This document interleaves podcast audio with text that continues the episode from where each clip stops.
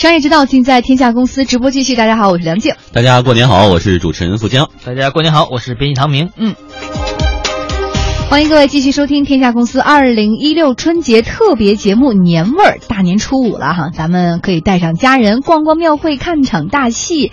那想问问，在收音机前还有在网上收听我们节目的这些听众朋友和网友朋友，春节在您的家乡，大家都是逛些什么，看些什么？还有就是看电影的时候，今年有哪部贺岁大片最让你期待？哎，虽然在这个喜气祥和的气氛当中，还是不得不提醒您，您的假期已经开启余额不足模式。初五已经要过去了，明天还有最后一天啊！珍惜假期的最后一个完整的这样的一天。所以我们再回味一下那些幸福甜蜜的时光吧。嗯，你这个表情，你这个这个语气，马上就是你的假期要开始了。忘了跟各位说，我已经在这个台里值班六天了，明天我就要开启我的年假了。你是怕大家想你吗？还是告诉领导别给你打电话？没事没事没事，不要紧。咱们先把今儿节目说说啊，特别想听听大家刚刚我们说的，就是在大家的家乡啊，会在初五的时候去逛些什么，看些什么？过年的时候哪部贺岁大片最让各位期待？欢迎各位登录经济之声天下公司的微博和微信平台来跟我们互动。是什么味道？是什么味道？是在热气腾腾的饺子里，是在青烟缭绕的爆竹里，是在红红火火的春联里，是在熙熙攘攘的庙会里。这个春节，经济之声天下公司带你一起倾听公司故事，寻找年的味道。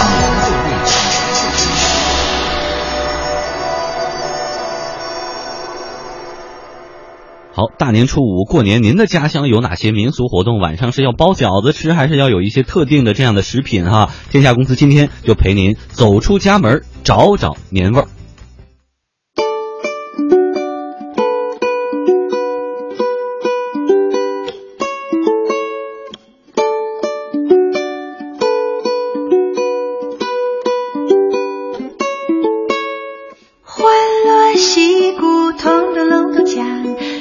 把那穿云霄，盘着青龙探头望，时时小张嘴。红烛火檀香烧，菩萨满身香。祈祝年冬收成好，游子都平安。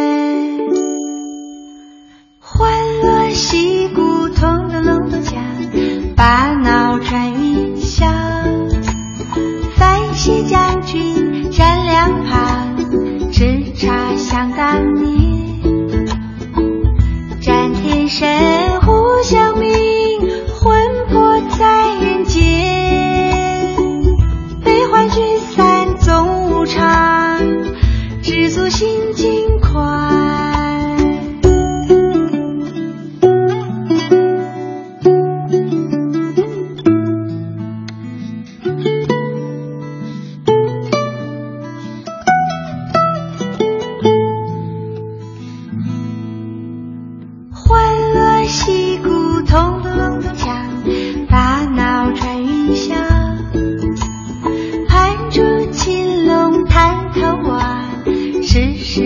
张嘴，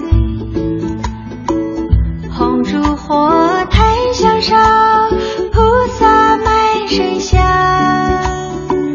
七十年冬收成好，游子都平安。嗯，呃，今天呢，跟大家选的这首歌呢，是我们的编辑唐明特别为大家挑选的这首歌哈。刚开始我看这个名字，以为会是那种特别，就是。热闹、特别喜庆的噔噔噔噔噔噔噔噔，对。结果哎，这么这么清灵，这么小清新，很符合我的 style。对对对，你的伪文艺青年范儿是吧？对对对。然后一想，哦，这首歌我以前听过，只不过不太知道这个名字就叫庙会。这是听名你知道。啊，忘了听歌记不住名儿，智商有限，你知道吧？然后这首歌呢是小娟和山里的山谷里的居民这个乐队唱的一首歌。当时听的时候就觉得，哎呀，词儿写特别好。你记得住词吗？我记不住，但是百度可以记得住啊。那时候是你刚上大学，然后唐明已经工作很多年了。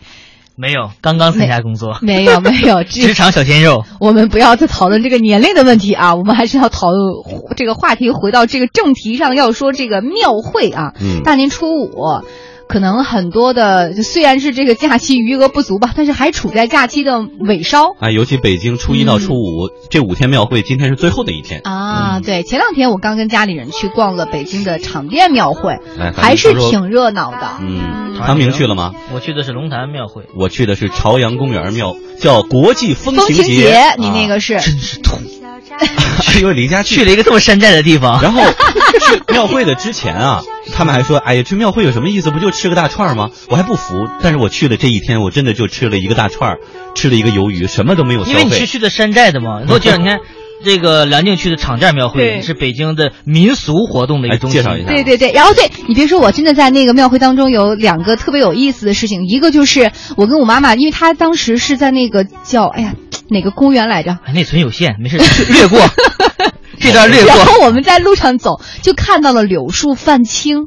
就那一，而且那天当天就是初二的时候吧，阳光特别的好，暖暖的晒在人的后背。就是你在走那一瞬间，你真的感到春的气息，一点不夸张，就是那种春风和煦的那种。跟庙会有什么关系呢？对，庙会本身也是迎春的一个一个节日。再一个就是硬凹合再再说一个，没有没有，不凹不凹，这个正常的啊。我们在那个庙会当中听到了有一个叫呃民俗的表演，叫吆喝声。就老北京有很多那个吆喝声，然后他们就请来了一个，就是一个算是小戏班子吧，然后就请来了各种吆喝声的演员。我看有上至五六十的这种这种老人，还有五六岁的小孩儿都在学各种各样职业的叫卖声，比如说什么磨磨剪刀啊，还有那个卖糖葫芦啊，啊，还有什么卖米卖油啊之类的那种。哎，一听那个感觉，就我旁边有很多老北京人说，哎。是那个味儿，有点那个过年的感觉。你作为一个主持人，不给我们来一段吗？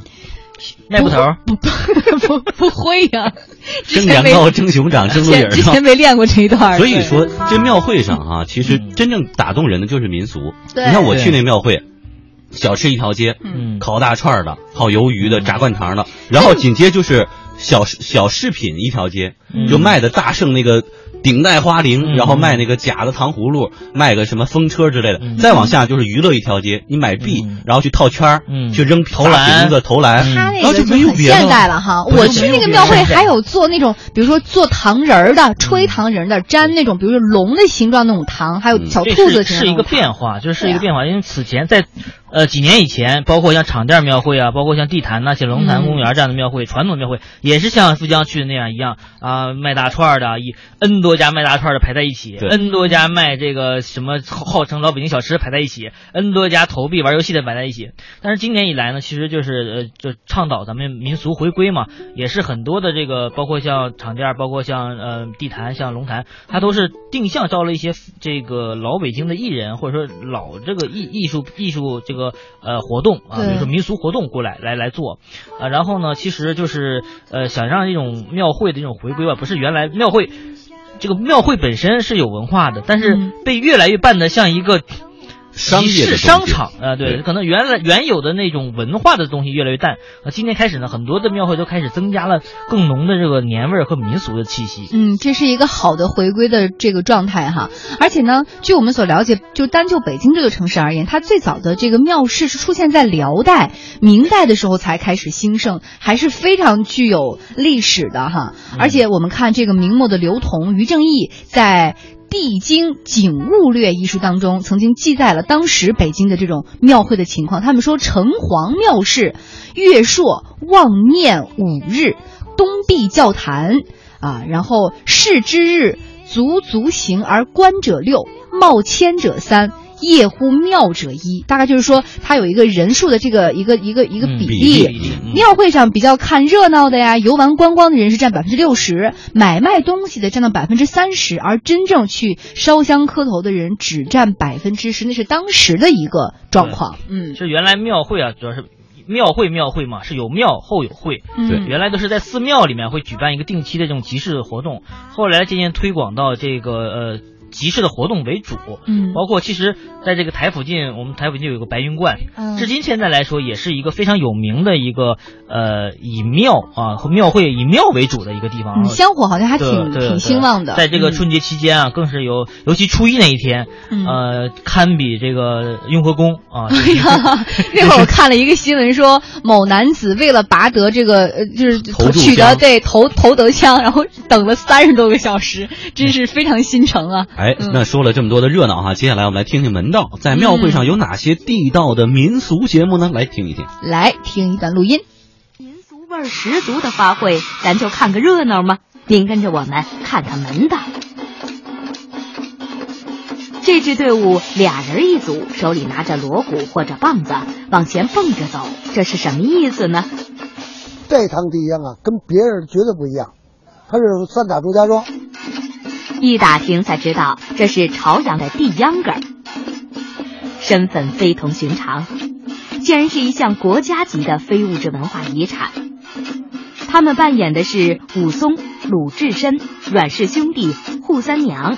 都是《水浒传》里的人物，每个角色动作都不一样，一招一式都有讲究，就连这身上穿的衣服都有规矩。我们这行头，自己你穿不了，你不会穿，这个扣你自己打不了。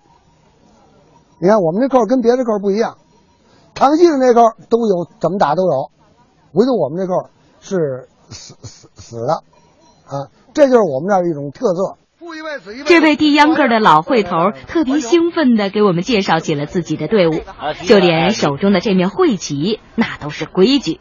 这个旗头起十三层玲珑宝塔，底下这个是二十八根，这是二十八柱，二十八星宿，上面平的跟天一样，底是斜的吧？底地不平，中间呢是我们的会腕，知道吧？就是太平同乐。严格盛会的，这叫三才旗，天地人。那您知道这地秧歌流传了多少年了吗？从乾隆二年（一七三七年）成立的，就有这会，到现在呢，到过年一七到一七年是二百八十年。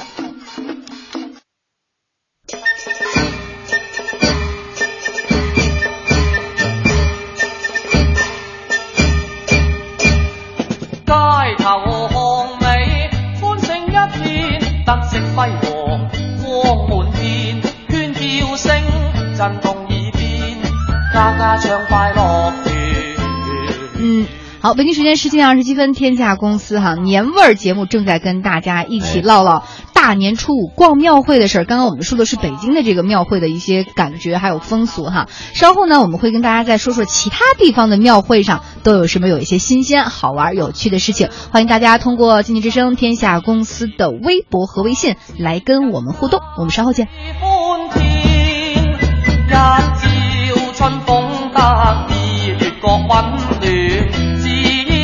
在我身边，笑笑谈谈，四处游览，陶醉乐园。健康美味就选双汇，双汇开创中国肉类品牌。农行新春嘉年华活动火热开展中，把爱汇回家，汇款有礼送，好礼乐不停。把爱存起来，储蓄在农行，安全又省心。金饰爱相随，猴年生肖金压岁金，佳节赠礼好选择。详情请追寻农行网点。积碳多，油耗大，动力跟不上。不用担心，中国石化海龙燃油宝帮助您的爱车清洁油路，提升动力，一路绿色环保随行。中国石化荣誉出品。孩子刚出生，选奶粉啊，成了我每天的功课。飞鹤奶粉更适合中国宝宝饮用，大品牌，我信赖。今年孩子就要参加高考了，经常用脑，别的帮不了他，就给他多买些养元六个核桃，营养又健康。每天孩子要在电脑上处理很多工作，心疼他的眼睛。用了好视力的眼贴，孩子眼睛舒服了，我就安心了。我的孩子啊，对气味敏感，新家装修就用三棵树健康漆，三棵树马上住。孩子爱挑食儿，我给他选择古传加拿大小麦粉，吃得香，休息得好。孩子健康就是家长们的幸福。二零一六猴年大吉，万象更新。报时中国经济，迎接新的一年。我是六小龄童，祝愿中央人民广播电台经济之声越办越好，赢得更多听众的喜爱。衷心的祝愿我们的听众朋友猴年吉祥，万事如意。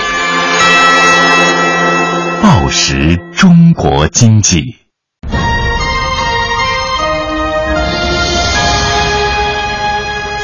之声。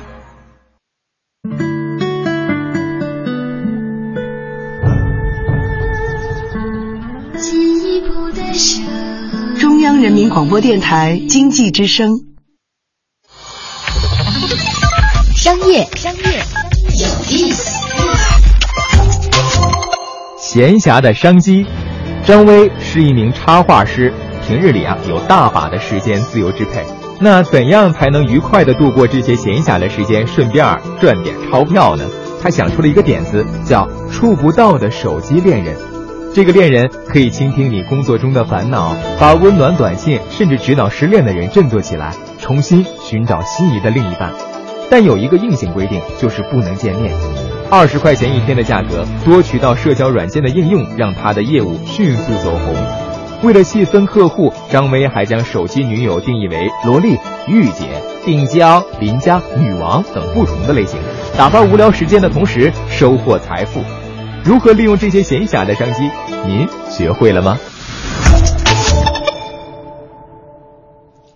中央人民广播电台特别奉献致我们正在消逝的文化印记——习俗记。河南汤阴等北方地区自古流传着送羊的习俗，效仿羊羔跪乳的故事。阴历六月，长辈给外孙外甥送羊，提醒他尊母尽孝，懂得感恩。最初就是送活羊，后来变成了送面羊，用面蒸出来羊的形象。如今，长辈亲手蒸面羊的心意没有了，送羊的象征意味越来越少。中央人民广播电台特别奉献致我们正在消逝的文化印记——习俗记。今天为您播出第四天六月蒸面羊，采自中央台记者韩志峰、李凡，安阳台记者王志强，河南台记者。程冰冰。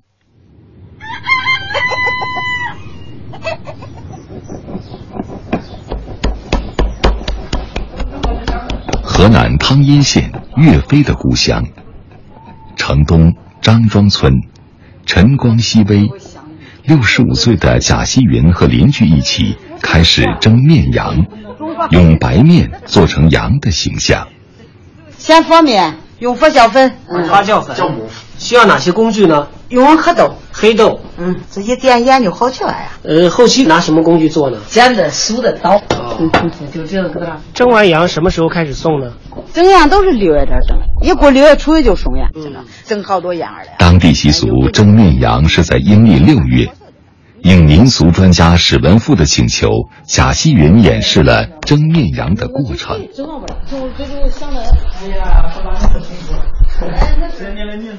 史文富说：“这个村一千八百多口人，还会蒸面羊的没几个了。要是反正农村的姑娘变成姥姥的话，他们还知道，再下一辈就就不会再有。我非常惋惜那个。”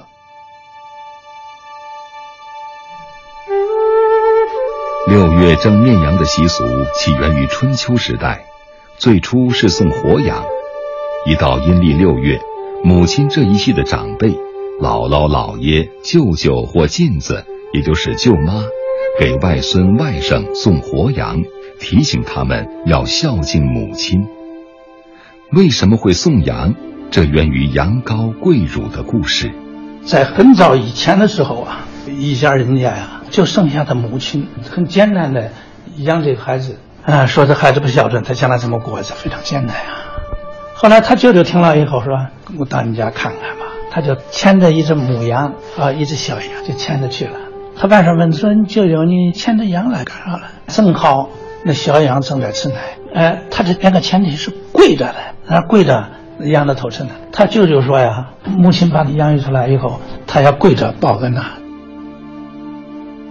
这一传说在河南、河北、山西等北方地区深入人心，慢慢的送活羊演变成蒸面羊，送羊的人也从娘家姥姥、舅舅送外孙、外甥，变成长辈送晚辈，甚至兄弟姐妹之间互相送，但尊母尽孝的含义一直没有变。王新友老人说：“羊羔吃奶时跪着，那是报恩呢。”动物都知道孝顺，有这个古话，说爸爸的恩情很好报，母亲的恩情报不清。咱母亲的奶等于吃的血。搁爸妈在大巴上，谁叫姑娘不瞧娘？呃，其实瞧娘不是瞧娘啊，跟着孩子一样。这段民谣，贾希云一直记得。每到五月，新麦子收好，农闲了。闺女就买点瓜果糕点去看母亲，一方面是请求母亲来送羊，教育好外孙，也暗含着亲戚间互相走动、联络感情的意味。然后六月起就开始送羊了。最早就是六月初一，就是头一天抢头羊，谁抢到前面谁就好。所以说六月初一只要走到街上啊，这个村间小道上。都是那老老镜子挎的那个长条篮子，都是挑把上的。揉好了面，贾细云把面搓成擀面杖粗细的面棒，略弯成弧形，一端是头，一端是尾，中间是羊身，将头部压平，再拿另一块面搓成一个大面团，做羊头置于顶部。在羊头上用剪刀剪出羊角、羊嘴，用梳子压出羊毛的纹理来，最后再用黑豆点上眼睛，一个面羊就成型了。我清清楚楚记得，守望那一年，俺娘蒸羊的，俺那时候是给俺姑姑家送羊。贾希云十五岁开始跟着母亲学，耳濡目染，后来自己做了姥姥。就给外孙蒸羊送羊，一送就是三年。如今就像村里的很多人家一样，外孙大了，离家远了，就不送了。蒸面羊的手艺也日渐荒疏。这都多少年不干了，那原来弄得比这好瞧。不干多少年了？十几年了。那剥羊儿的人都懒了。现在你说人都懒了。是啊，就像那年轻人一二十呢，他都不跳也不学，这慢慢这就失传了。可惜。汤阴城北四公里，离张庄村不远，就是古代有里城遗址。传说周文王就是在这里推演《周易》。史文赋说，《易经》早有名士，善事父母，天经地义。他那卦里边，他不就显示出来吗？天尊地卑啊，上下有序啊。你从国家也是这样的，家庭也是，父母养育子女啊，你子女你孝顺父母，就这种关系。汤阴人送羊最看重三只面羊，大羊、二羊、三羊。大羊有时需要十斤面，蒸出来直径半米长。它大羊呢它是啥嘞？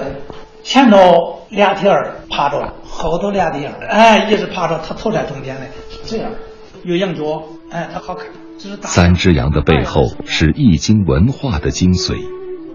千百年来，当地人将易经中的三阳开泰观念融入其中，送羊习俗承载着孝道，也蕴含着中国的传统文化。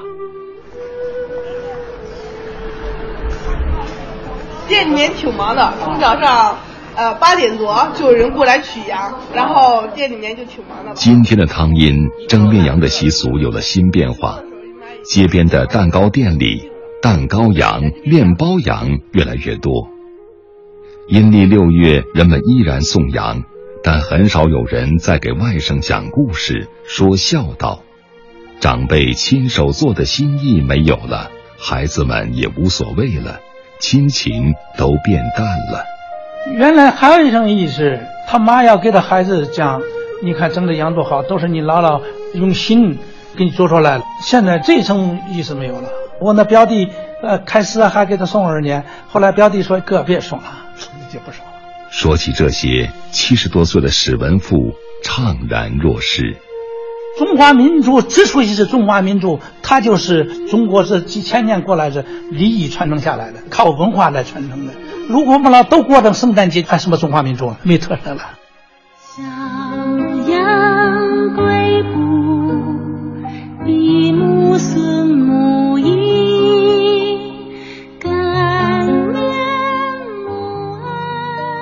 有感于羊羔跪乳的故事。台湾音乐人李子恒创作了歌曲《跪羊图》，小羊跪哺，闭目吮母液，感念母恩，受乳躬身体，膝落地，姿态如敬礼。小羊儿天性有道理。儿女心，无论在何地。双亲一生感恩你。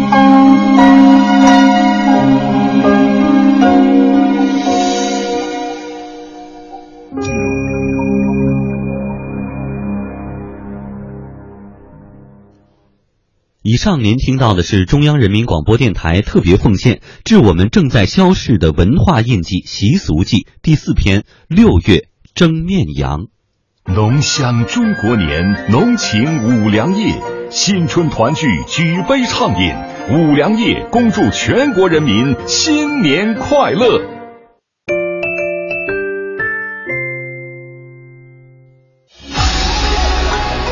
年是什么味道？是什么味道？是在热气腾腾的饺子里，是在青烟缭绕的爆竹里，是在红红火火的春联里。是在熙熙攘攘的庙会里。这个春节，经济之声天下公司带你一起倾听公司故事，寻找年的味道。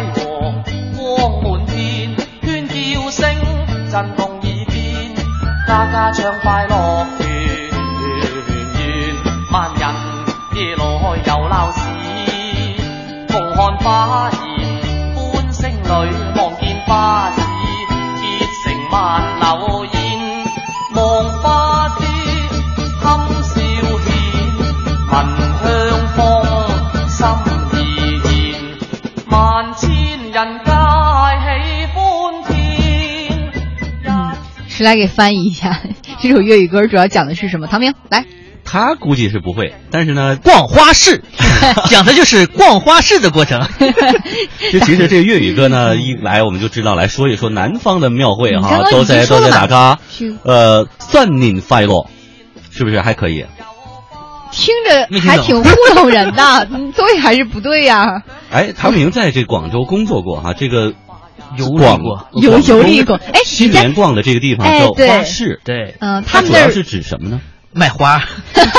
什么花是最讨喜的？金桔，就是那个金桔柠檬茶，呃，招财菊啊，就是小金桔一个个的，对，然后再有一些水仙啊，嗯，桃花呀，啊，就希望来年有个这个更好的运气嘛，啊，还有一些比如说有些这个发财树啊。啊，就那个绿寓意比较好啊。但它这个花市是只卖鲜花，还是也会有小吃啊这些小饰品之类的？它是市，因为会有，但是相对少，主要是以花为主。呃，各式各样的花其实是，就是包括像国外的，像郁金香，呃，像一些这个呃国外的一些比较有名的花也有，嗯。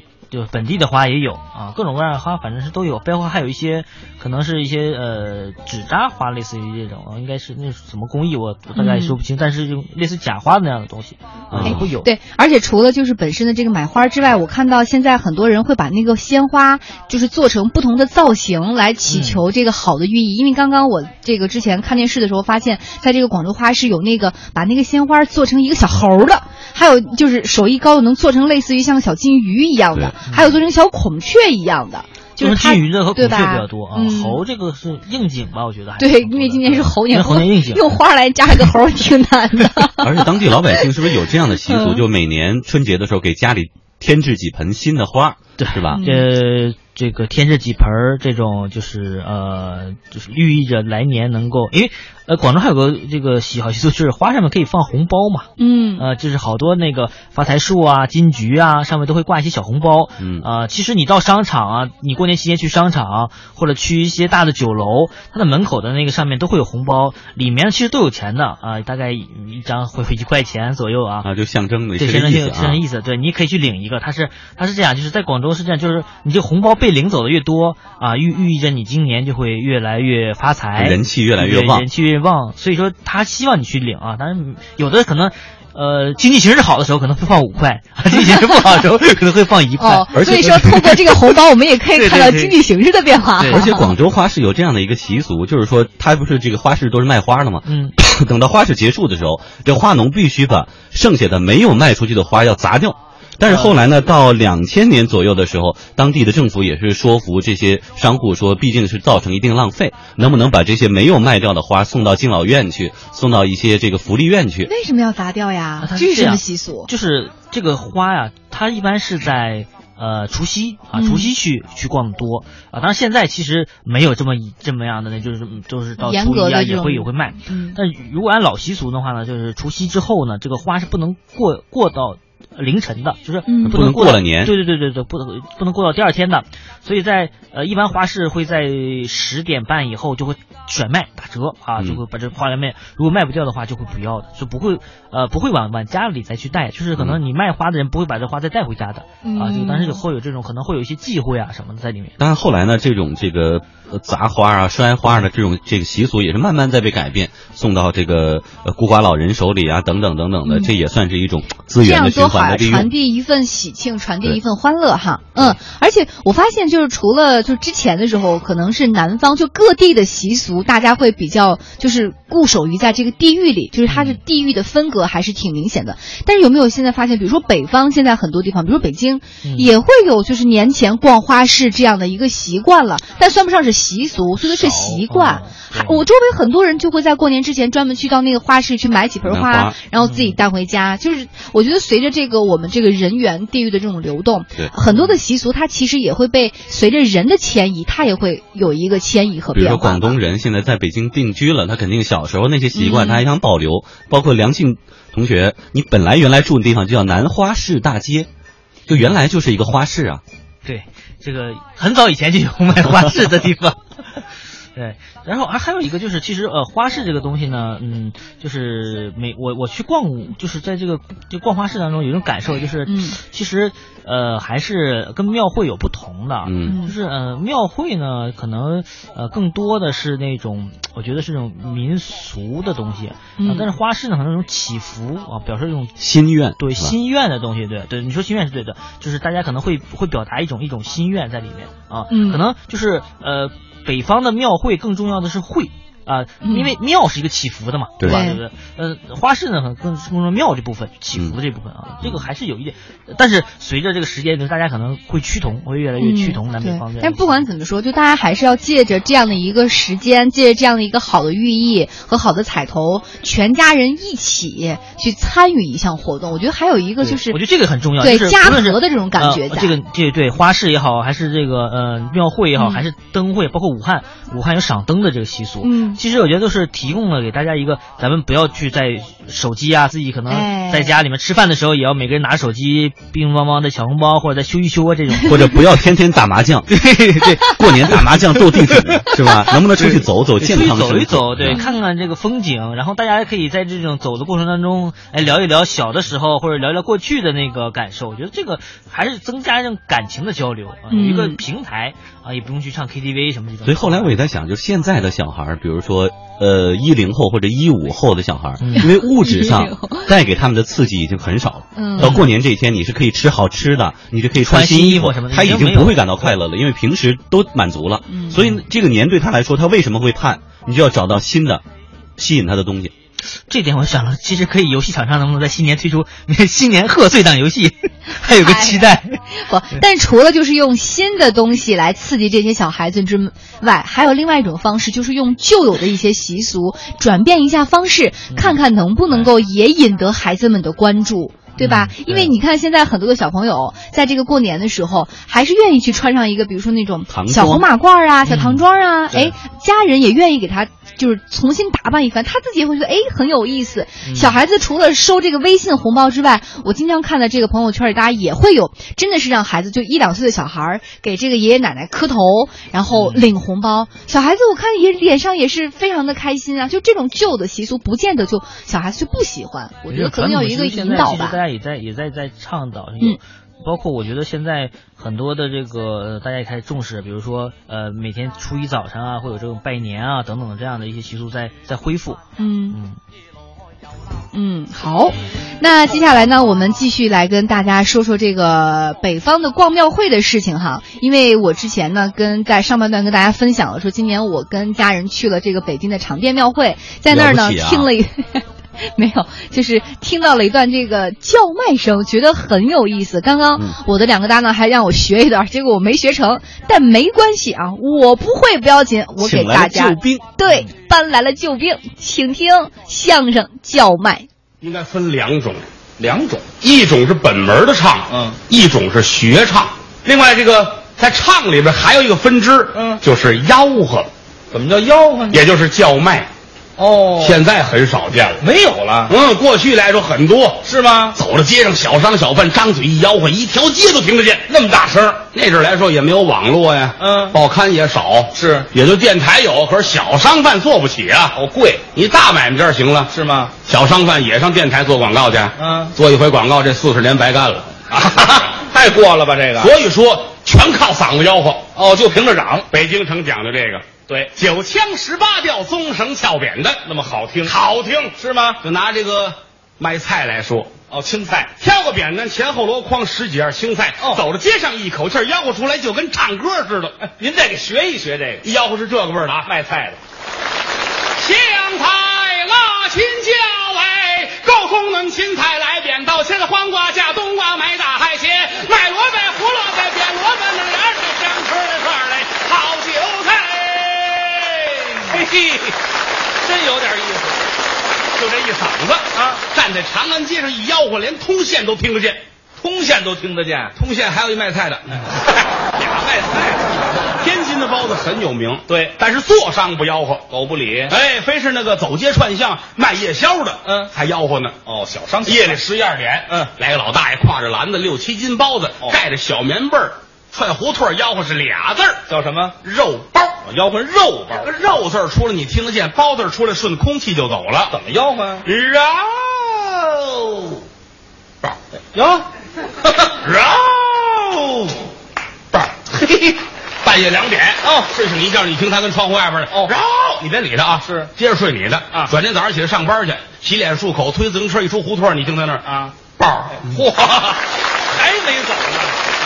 这 还是俩卖包子的。经过我们的研究啊，嗯，不光是小商贩们有叫卖的，嗯，别的行业也有吆喝的。别的什么行业吆喝？比如说练武术的，练武术的吆喝吗？他就吆喝，是吗？别人家练武术也不吆喝哦，唯独老于家，哦，就说我们家，呵，啊，于谦家练武术吆喝，怎么吆喝啊？大伙不太解啊。您介绍，于老师家里边。祖传的是武术世家，哎，全是练家子。尤其于老师的父亲王老爷子，对，有打年轻。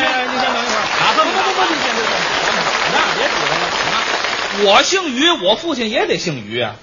那个，哪个呀？就一个，就一个啊啊！他就吆喝哦，因为什么呢？他是从小的时候。在你祖父身边一眼一眼的看着长起来的，哎呦呵，祖父那更了不起了，哎呦呦呦，在清宫里边给西太后做过保镖啊，多大能耐呀！到现在清宫档案还写着你祖父的名字呢，有记载吗？李莲英啊，对，哎不不，你问去，问谁去？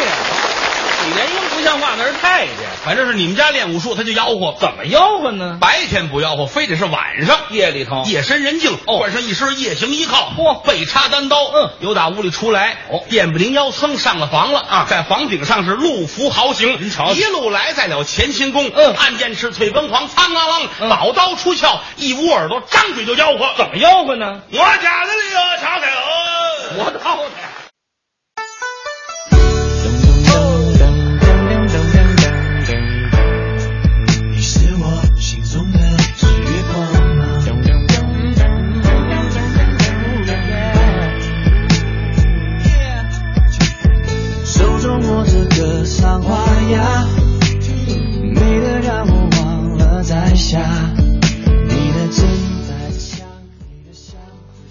好，我们经济之声天下公司二零一六年的春节特别节目年味儿哈，这个时段为您说了说逛逛庙会啊，南方的花市，其实就是一种陪伴，陪着大家一起过年，一起守岁，一起去迎接新的一年的工作和学习。那么这个假期还剩下最后一天，好多朋友说算了，不往外走了，太累了。